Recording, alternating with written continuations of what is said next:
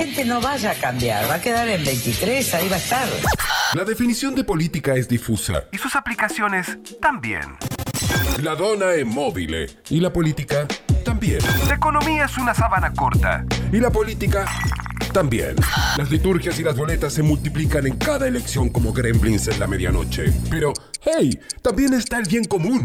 Es el capital de Marx, el príncipe de Maquiavelo, el vestido de Mónica Lewinsky y el bastón de Juan Carlos. E- Política de aquí y de allá. En Mundo Verdugo, con Federico García.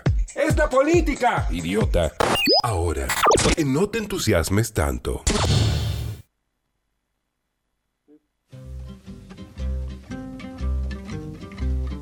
En mi pueblo sin pretensión tengo mala reputación. Que haga lo que haga es igual, todo lo consideran mal. Yo no pienso pues hacer ningún daño, queriendo vivir fuera del rebaño. No a la gente no gusta que uno tenga su propia fe, no a la gente no gusta que uno tenga su propia fe. Todos, todos me miran. El momento más feliz de la semana que me va a levantar el ánimo porque lo tengo alicaído. Y ahora viene por suerte Fede, que es como una suerte de gurú de la buena onda que siempre nos tira algún tema que es pum para arriba, Caro. ¿Viste esa canita voladora? Es como una canita voladora esas que vos decís, uh, esta es re grosa. Y es una cagada. La- la- Pará, estás diciendo que Fede es una cagada, bueno, pará. no, porque vos lo estás vendiendo muy bien, pero de repente explota y es como. Yo no dije nada, Fede. ¿Cómo anda? Muy buenas tardes, qué lindo. ¿Qué hace, Fede? ¿Qué haces, Fede? Todo bien, todo bien, chicos. Todo bien, digamos, si es una Bien. forma de decir. Claro. No, sí, una forma de decir. Claro, Usted que es- siempre está con lo popular, me imagino que Lo popu- lo popular está caído eh, en estos días. Sí, sí, sí. sí, eh, mira, ayer cuando vi la noticia, la escuché en realidad, la escuché en la radio también, eh, se me cayó el lagrimón. Viste, como que no supe qué me pasó en el momento, pero fue un sentimiento que, que arrancó y, y lo primero que pensé, viste, digo, este hombre lo fue todo, lo era todo, y ahí lo popular, obviamente, esto, ¿no? De- del dios humano y todas estas cosas que, que enseguida te llegan, bueno, porque uno lo vio desde ese lado. Claro. Así que, oh, un tema maradoniano, ¿no? Qué lindo que se armó el grupo. Pero bueno, Sí, te Estuvo gust- intenso el grupito. Estuvo, estuvo intenso. Pero no bueno, me, no me estoy equivocado por las dudas, ¿viste? Claro, lo bien que hiciste. Lo bien, lo bien que hiciste. estaba re difícil. Creo que me veían escribir, Federico está escribiendo, creo algo así. Y hacían- No. No Ahí viene, viene, viene. El famoso que hace tres palabras la borra. Tres palabras La borra. Ahí así. Está escribiendo. No por ahí, pero era como un Federico Eterno escribiendo. Viste que no- Claro. no sé por qué no tiene el WhatsApp eso de está borrando. Está ¿no? borrando, claro. Tal está borrando, para que se sepa que no está escribiendo, Pero ya está es borrando. buchón, el WhatsApp ya es re buchón. no. Igual hoy leí, ¿saben qué? Que WhatsApp prepara el modo vacaciones. ¿Y de qué va? Claro. Y es como que te, te puedes desconectar de algunos grupos, te va a guardar las conversaciones, pero no te sale que estás online ni nada. Me encantó. No tenés que contestar ni leerlos. Muy bueno, muy bueno. Muy No, bueno. Yo le agregaría eso, ¿no? Que en lugar de que está escribiendo, bórrese, eh, pondría Federico está cagado en ese momento. eh, Arrugó. Para que vayan como temiendo lo que uno iba a mandar. este, Federico está especulando. Fe- Está especulando a ver qué contestan primero y Está después pone. reculando. Pero bueno, no sucedió nada. Está todo bien, Maradona, eh, con sus contradicciones, etcétera, etcétera, eh, para mí fue fue muy importante, fue muy importante. Así que bueno, y justo nada, coincidía con esto del día del fallecimiento de Fidel Castro, ¿no? Y Sí. tantas otras coincidencias que, que Claro. tuvo la fecha del 25. Para que todos lo- los más derechosos estén más embroncados todavía, ¿no? Ah. Claro, claro. Vos sabés que a mí me tocó verlo a Diego en, en el estadio de Mar del Plata cuando fue el No al Alca famoso. Sí. Eh, Diego tenía una remera con un, una remera blanca con un signo de prohibido, digamos, pero en realidad lo que decía adentro era fuera Bush. Ah, mira qué grande. O sea, el chabón era un militante izquierda de toda su vida, era nomás... eh, Era zurdo, papá. Peronista. El tipo era peronista, peronista en serio, loco. Claro. ¿Pero era Este, zurdo o era peronista? Porque no coinciden esas dos cosas. No, los dos, sí, sí, sí, sí, pueden ir tranquilamente. Estoy cansada de escuchar que el peronismo es de derecha, de izquierda, de centro. Bueno, es cualquier Peronismo cosa. es todo, dicen los peronistas. Por favor. Bueno, es una gran discusión. Bueno, eterna, Fede es peronista, ¿o no? Fede, Fede, vos sos peronista. No, no, no tengo. Lo dudó un ratito, fue una, un microsegundo de delay ahí, me parece. No, ¿eh? no, no. Como, eh, no, Mickey no, Vainilla. no, nunca fue. No, No, no, no, no. Solo hago pop. Solo hago pop. no, ¿sabes qué pasa? Que en mi ADN hay mucho ADN peronista, ya que mi abuelo eh, fue dirigente peronista. Entonces, por eso me, me quedo en ese microsegundo, pero no, nunca milité dentro del peronismo, jamás adherí a las bases peronistas eh, en su totalidad. eh, no, pero tampoco lo, no lo niego para nada, al contrario, Claro. me parece que es una de las fuerzas más interesantes. Tenés que constelarlo eso. ¿eh? No, pero los populismos, los populismos son interesantes. Sí, Son- siempre mí- es mejor lo populista que. Bueno, ya sabemos, ¿no? Los, populi- los populismos, digo, del lado del campo progresista, si se quiere, ¿no? Están los otros populismos. Pero bueno, llegaremos en otro momento a ese lugar. Bien. Hoy, hoy con Mundo Verdugo eh, traigo justamente, a raíz de una fecha, el 25 de noviembre, que fue ayer, Sí. traigo algo a colación que, mm, que me parece está bueno recordar, reivindicar y empezar a nombrar algo que ocurrió acá en Tierra del Fuego. ¿En las costas de San Sebastián eso o no? Sí, sí, exactamente, exactamente. El puntapié ese, un Bien. 25 de noviembre, hace cerca de 134 años. Vos Sí, sabés que bueno. yo me acuerdo, Fede, que mi tía vivía en el barrio Ramón Lista. Y no, sé en qué momento se cambió el nombre del barrio. Gracias a, a alguien. A- alguien se, dio, se iluminó y dijo, esto no se puede llamar más Ramón Lista. No, no, bueno, bueno, es tremendo. Y ahora vamos a explicar por, ¿Por qué? ¿Dó- qué- ¿Dónde está ese barrio, perdón? ¿Acá en Ushuaia? Sí, no está más, es donde estaban, los, ¿viste dónde están los bomberos acá del centro? Acá en ¿De Don Bosco. Magallanes? Claro, ese se llamaba barrio Ramón Lista antes. Ah, Mirá. y le cambiaron el nombre, obviamente. Y maravilloso porque Ramón Lista tiene entre su el ex barrio, Ramón Lista tendría o habrá tenido entre otros nombres las calles de Fañano, Don Bosco, Exacto, y tan justo de lo que vamos a hablar ahora. exactamente. tiene que ver con que nuestra provincia se celebraba, o se, no, se sigue celebrando por ley, a pesar de que la ley se quiere cambiar, el Día del Aborigen Fueguino. Y se celebra así, a pesar de que no se quiere celebrar, y ahora vamos a decir por qué, porque fue el momento que comenzaron las matanzas y en realidad ya hemos hablado acá en el programa de lo que significa la palabra genocidio, ¿no? Esta exterminación de un grupo por su religión, etnia o, o su cuestión política, ¿no? Cuando hablamos las cuestiones de, de- de- de Tomás Bertotto, el innombrable ya. Sí, Bueno, cierto. Dejá de el genocidio. Voldemort. Sí, volvemos. Eh, genocidio, entonces hablamos del genocidio del pueblo. Ujú. y, y viene a través de los argentinos, pero también de una banda de ingleses, y algo también bastante del asturiano Menéndez y Brown, ¿no? Este, estos tipos que, que ya dije esos dos apellidos y sabemos de qué estamos hablando. Bueno, entonces el 25 de noviembre lo que se recuerda en realidad es el inicio del genocidio del pueblo Senman porque en San Sebastián, en una de las playas, desembarcó Ramón Lista, a quien recién nombramos, Sí. con un grupo más de personas y aniquilaron a un grupo de Selman que estaban allí, los aniquilaron eh, por sí, nada, por nada. Encima los, lo que dicen las crónicas, que los Selman no ofrecieron ni siquiera resistencia ¿no? a, ese, a esa masacre que se vivió ahí, que fueron alrededor de 26 muertos entre niños, eh, mujeres y hombres, Selman, eh, y también algunos otros apresados. Y uno que se pudo escapar, lo encontraron y le metieron 28 balas. No. Fíjense la hazaña que tenían estos tipos. Estamos hablando de un avance terrible, sangriento, Mm. que inició, bueno, en esta, en esta parte de la Patagonia, ¿no? Después de toda una campaña del desierto que ya había masacrado también aborígenes, casi extinguido los tehuelches también, eh, algunos pueblos aborigen, en realidad, eh, también se habían enfrentado con los mapuches. Bueno, acá estamos hablando de nuestros Telman, que estaban tanto en la isla de Tierra del Fuego como el lado argentino como chileno. No vamos a hablar que en aquel momento no había Chile-Argentina, por más que se hablaba, eh, los aborígenes se pasaban de lado a lado, eran las tierras. Claro. Eh, ¿Por qué se da este avance del hombre blanco europeo hacia nuestra, hacia lo que hoy es la provincia de Tierra del Fuego, los archipiélagos fueguinos?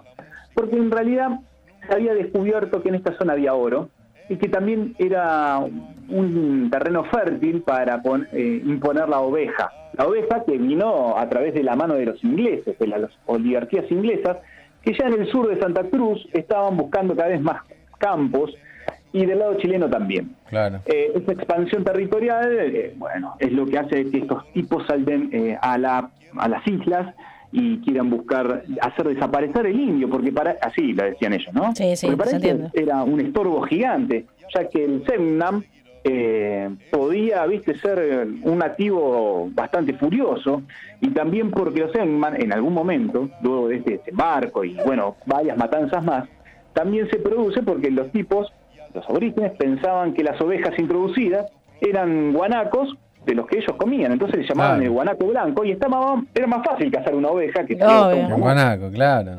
Pues comían, o sea, los chabones comían. Así es, así es. Y entonces por eso que también se los mataba, ¿no? Porque, bueno, eran unos salvajes que, que se nos comen las ovejas. Tremendo, tremendo. Esto es lo, lo que venimos a traer. Tenemos que enseñarle a esquilarlas a estos indios. Sí, bueno. Hay, hay, hay otro tema muy interesante, claro, lo que ahora, ahora vamos a agarrar. Eso que dijiste así, como que pasaba al volar, es algo importante. Mira, los tipos, bueno, el, lo- el- primero en llegar acá después de Ramón Lista, digamos, atrás nomás es Julio Popper, Julius Popper. Sí, el, el rumano del oro. Exactamente. ¿Del El oro o del oro? También, también. También. Sí. ¿Por qué lo, lo quiero nombrar el genocida y ejecutador del pueblo Selman Julio Popper? Porque fue un tipo que con- vino a buscar oro, un aventurero que se estableció en la zona de Río Grande, eh, y allí venía eh, este hombre directamente a asentarse y empezó a matar indios aborígenes y pagaba por cada eh, indio muerto, pagaba una libra, ¿no? Y No, para que vos ¿No era tipo oreja, Fede, eso? Sí, sí, sí, sí, exactamente. Bueno, en realidad primero empezó por las orejas, lo que se solicitaba era por un par de orejas, se le pagaba una una, una libra esterlina, perdón, al cazador. Tremendo. Y en un momento Popper vio que habían indios que caminaban sin orejas. Entonces no vio que los han matado, lo cual reclamó que se le traiga las cabezas, los testículos o el corazón. No, No, tremendo, tremendo. Eso pasó en esta tierra, ¿no? Donde estamos viviendo. O sea, es una cosa me increíble. imagino que fue alguno superior y le dijo, los cuerpos que vos matáis gozan de buena salud. y ahí, ¿qué pasa? Los No. muertos eran, sí.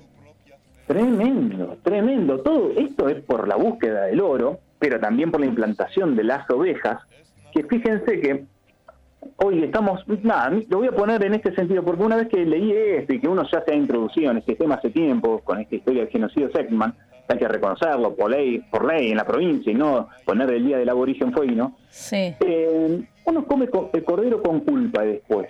A mí me pasa esto, ¿por qué? Porque se ha regado la sangre de esta tierra en pos de poner ovejitas.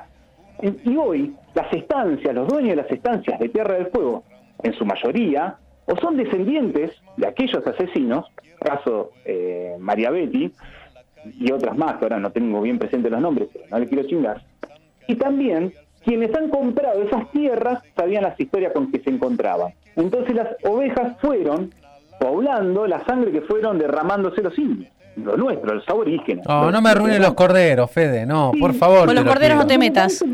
Es una es un alimento no autóctono, muy rico. Yo lo amo el cordero, pero como con culpa, en serio. Mira. Eh, es un, es un alimento muy muy necesario, capaz para nuestros turismos, pero si empezamos a verificar esta historia, empezamos a revisar esto que ocurre, el por qué ocurrió, por ahí también podemos encontrar otro lado de amar este lugar, ¿no? Es un poco esto de lo que quería traer, más allá de recordar el por qué un genocidio, por qué el genocidio Segman, quién lo produjo, de qué sí. forma, donde el Estado argentino también, eh, en este sentido, tiene gran responsabilidad, porque Julio Popper era muy amigo de Pérez Selman.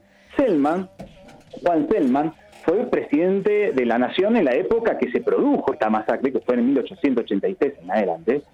Era presidente este tipo y Sí, recibía las fotos de Julio Popper, que estaba arriba de los aborígenes recién casados, y él como feliz de mirar lo que hice, ¿no? Y eso es lo que escribía detrás de las fotos. Fotos están mostradas acá en el Museo Marítimo de Ushuaia, en el presidio, quien haya ido, hay una celda que es, es especial para Julio Popper, donde está esa foto, esas cuantas fotos, hay varias, como festejándole en el museo esta grandeza que ha cometido Popper. Es increíble porque en esa celda, eh, si uno ha ido y lo puede verificar, este, son todas las infografías que tiene muy a favor de Popper, muy felicitándolo, muy declarándolo como pionero, ¿no? De esta, de estas tierras, de Río Grande sobre todo, lo pone en esa consideración y un recuadro muy chico, quizás muy chico para todo lo que hay, pone que el tipo estuvo cazando a los indios, ¿no? Increíble, increíble que esto no suceda en nuestras tierras. ¿Pero vos estás muy seguro de eso? ¿De que es como una especie de homenaje? Claro, pero es un homenaje eh, favoreciendo a lo que hizo un genocida. Es como el homenaje a Roca en nuestra Patagonia. Mm. Popper es el asesino de los originarios por el oro y por las ovejas. También están los Menéndez Betty, los Brown, quienes hoy tienen 160 sucursales de la anónima en toda nuestra Patagonia. Ah, ¿no es gente de bien esa? Siempre. Pensé que era gente de bien. Siempre. Dios. Siempre lo van a hacer porque esos Ah. tipos son gente de bien por el capital acumulado de sus antepasados, tatarabuelos en algunos casos, bisabuelos en otros, que han forjado su riqueza con la sangre de los pueblos originarios. Porque estos tipos nunca permitieron la negociación, inclusive, mirá dónde vamos, a qué punto, nunca permitieron la negociación. Porque, ¿Sabes por qué? Porque no existía Grabois en esa época. Ahí está, hubiese estado. ¿Sabes? Mande mensajes de amor y paz. ¿Sabes con, ¿sabes con Grabois cuánta patria? ¿Cómo es el, el quiso hacer?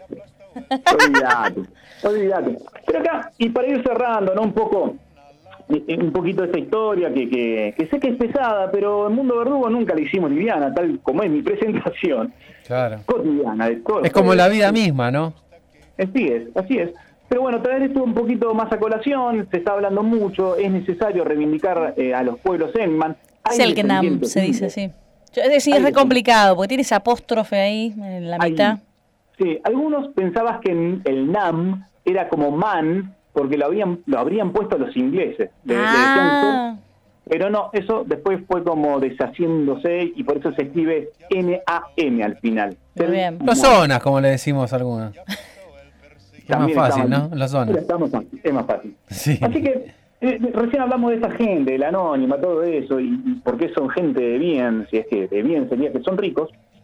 El tema es que lo hicieron sobre una base de un exterminio de un pueblo. Y hay que recordar que, por ejemplo, en el holocausto nazi, eh, la Mercedes-Benz, Bayer y otras marcas alemanas tuvieron que reconocer a pesar de que sus CEOs y los dueños no tuvieron que ver directamente con, el holocausto, sí tuvieron que reconocer que son parte de aquello. Entonces, un poco del reclamo del pueblo Selman, y de muchos pueblos originarios en Argentina, pero bueno, particularmente nos vamos a sentar en esto, también están haciendo un reclamo, tanto del lado argentino como del lado chileno, eh, para que se le reconozca que... Se este pida genocidio perdón, existió. digamos. Para que Sí, se... porque este, este genocidio existió y como sabemos, también lo hemos dicho acá en el mundo verdugo, los crímenes de lesa humanidad no tienen prescripción, o sea, no importa cuándo se cometieron, hay que juzgar. Así que bueno, ahí los descendientes tendrían que pagar a esta gente bien. Y otro, y, y ahí vamos corto, también tuvieron mucho que ver con el genocidio del pueblo Selman los salesianos. Apa. Por- Esta sí que no la vi venir, ¿eh? Esta no, esta no la vimos venir, esta vino y esta llegó, pero bueno, hay varios estudios es un plot twist. varios estudios académicos históricos, digo, ¿no? De que se han recogido testimonios y algunos datos que no se tenían o que se querían leer desde un lado de la historia oficial, donde los eh, ellos han participado. Muchos dicen, pero si los salesianos fueron quienes resguardaban a los indios que venían escapando del Remington, de Popper o de mm, los eh, McLennan y tantos otros ingleses que mataban en nuestras tierras nuestros aborígenes. Sí. Que ellos los recogían, ellos le daban comida, le daban eh, alimento, lo- los ponían, como es, le daban vestimenta, le daban, les Nos daban instruían. ¿No? Este es lo que se recalcó en Fañano, y Claro. tantos otros, Giuseppe Fañano y otros tantos salesianos que han llegado al norte de nuestra provincia, pero en realidad los tipos lo que querían era sacarle la cultura, sacarle todo lo que traían los aborígenes porque eran tipos salvajes, así es que vivían ellos en sus Ujú. cartas, ¿no? Claro. eran tipos salvajes y que había que reducirlos en su condición de, de naturales y llevarlo a la fe cristiana y a la eh, forma de pensar del, del mundo ese contemporáneo, ¿no? del humanismo y, y bases de la religión, pero con ciertos raciocinios. Así que empezaban también a, a tratarlos como esclavos. Y las enfermedades europeas, obviamente, que traían los salesianos, era transmitido en los aborígenes, que estaban en su... eh, se llaman reducciones las misiones salesianas, que son como granjas, ¿no? En Río Grande se llamaba la, calenda la calendaria, sí. Candelaria. Calendaria, exactamente. Que era como se llamaba primeramente Río Grande. Y bueno, en esa reducción eh, justamente se hacía eso, ¿no? Se les enseñaban costumbres europeas, a hablar en idiomas europeos y se les transmitió las enfermedades europeas que al no tener médicos o curas, este, los curas eran los salesianos, bueno, Juan, este, al no tener eso, se les moría tranquilamente, tanto que el 99% de los fallecidos eh, Selman en las reducciones fue a través de la tuberculosis, ¿no? Eh, y otros tantos han muerto eh, por la alimentación, porque El alcohol. porotos, claro, porotos, arroz, harina, que bueno, eso le- les hizo mucho daño a su a, su, a, a todo el aparato digestivo, esto está también este, documentado. Así que fue una masacre completa, fue un genocidio, así que todo tiene que ver con todo, tiene que ver la religión, la codicia, el Estado eh, y los militares también. Así que para recordarlo, para tenerlo en cuenta, para empezar a verlo, para saber dónde estamos parados, para amar esta tierra con todo lo que tiene, ¿no? Así que bueno, hoy traje esto a Mundo Verdugo. Bien, esto no. se- Me no- deja con muchas dudas no que no puedo refutarte, pero bueno, voy a leer. No lo tengo eh, por seguro, pero ¿todo esto lo dan en el cole? Fede? ¿Qué cole? El colegio. En alguna deben dar. ¿Vos decís que no? Y los pueblos originarios eh, Tierra del Fuego los dan. No sé si la parte del genocidio la dan. Claro. Por ahí cuando Eh, no, sé ahora cómo se da, pero hoy en día, estos, estos últimos años, pero no, no se daban estas consideraciones, porque relativamente también hasta hace poco... ¿A quiénes podríamos los leer? Yo, yo dije una cosa en su momento del genocidio, tiene dos condiciones. Una es la, la eliminación misma en el mismo momento, digamos, ¿no? Y la otra es que perpetra en, en esa población, los que queden, perpetra el miedo. Y el miedo eh, también se oculta hasta uno no sabe cuándo. Y recién los pueblos originarios de Selman empezaron a hablarlo hace poco esto, de que fue un genocidio. Ahí ocurrió eso. Entonces no sé si en los colegios eh, se empezó a enseñar relativamente hace poco también. Te Estamos hablando año 2000 y pico, ¿eh? no estamos hablando de que esto se habló hace mucho. Claro. Así que no sé hoy cómo será. Fede, el libro eh, Menéndez Rey de la Patagonia, ¿recomendado? Recomendadísimo de José Luis Alonso Marchante, Exacto. en español. Porque- Que tiene el prólogo de Osvaldo Valle, maravilloso. Eh, ahí Caro decía dónde podía leer. ¿De, de ahí se puede leer, Tranca? Sí, tranquilo. ¿No es tendencioso? Muy bueno, sí, sí. Eh, debe estar ahí. ¿Sabés quién publicó una nota muy buena que la pueden leer de este hombre, este autor? No. Eh, Crítica Sur, ahí Diego Salazar. Bueno, ahí lo vamos una muy buena nota de este tipo. Nuestro querido amigo Yeito. Genial. Allí vamos entonces y a, bueno, a leer un poco más al respecto, ¿no? Saber un poco dónde estamos parados. Bien, Hoy en Fede. Chimango, gracias a usted, hoy en Chimango sale editorial en, en relación de esto, ¿eh? Bueno, Bueno, será escuchada. Después de las 7 la voy a escuchar, Fede. Ya está al aire igual ahora. ¿eh? ¡Apa! www. Bueno. www.chimangonews.com.ar Fenomenal. Ahí Fenomenal. estamos. Abrazo. Abrazo. matarme como un coyote, a pesar de que no arme ningún lío, con que no va Roma el camino mío, que a la gente no gusta que uno tenga su propia fe, que a la gente no gusta que uno tenga su propia fe.